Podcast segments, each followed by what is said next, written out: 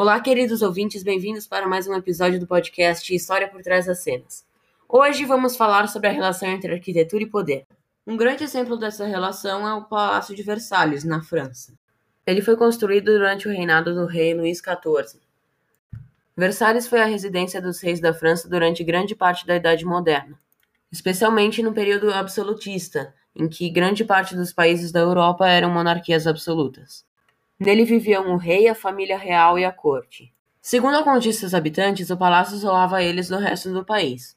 Com isso, o rei se isolava do resto do povo e, consequentemente, das revoltas e se colocava no topo em importância.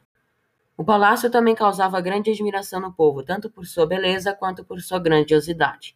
Essa admiração do palácio podia ser usada como propaganda política do rei para garantir a submissão dos seus súditos.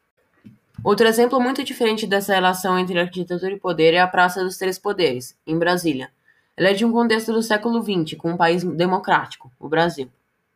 Diferente de Versalhes na Idade Moderna, temos um lugar onde pessoas de várias classes sociais estão presentes, não só as mais altas, pois no governo democrático o povo escolhe seus governantes e não há só um deles.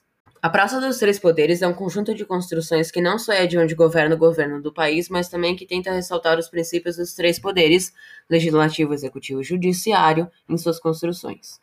Bom, pessoal, é isso. Um abraço. Tchau, tchau. Até o próximo episódio.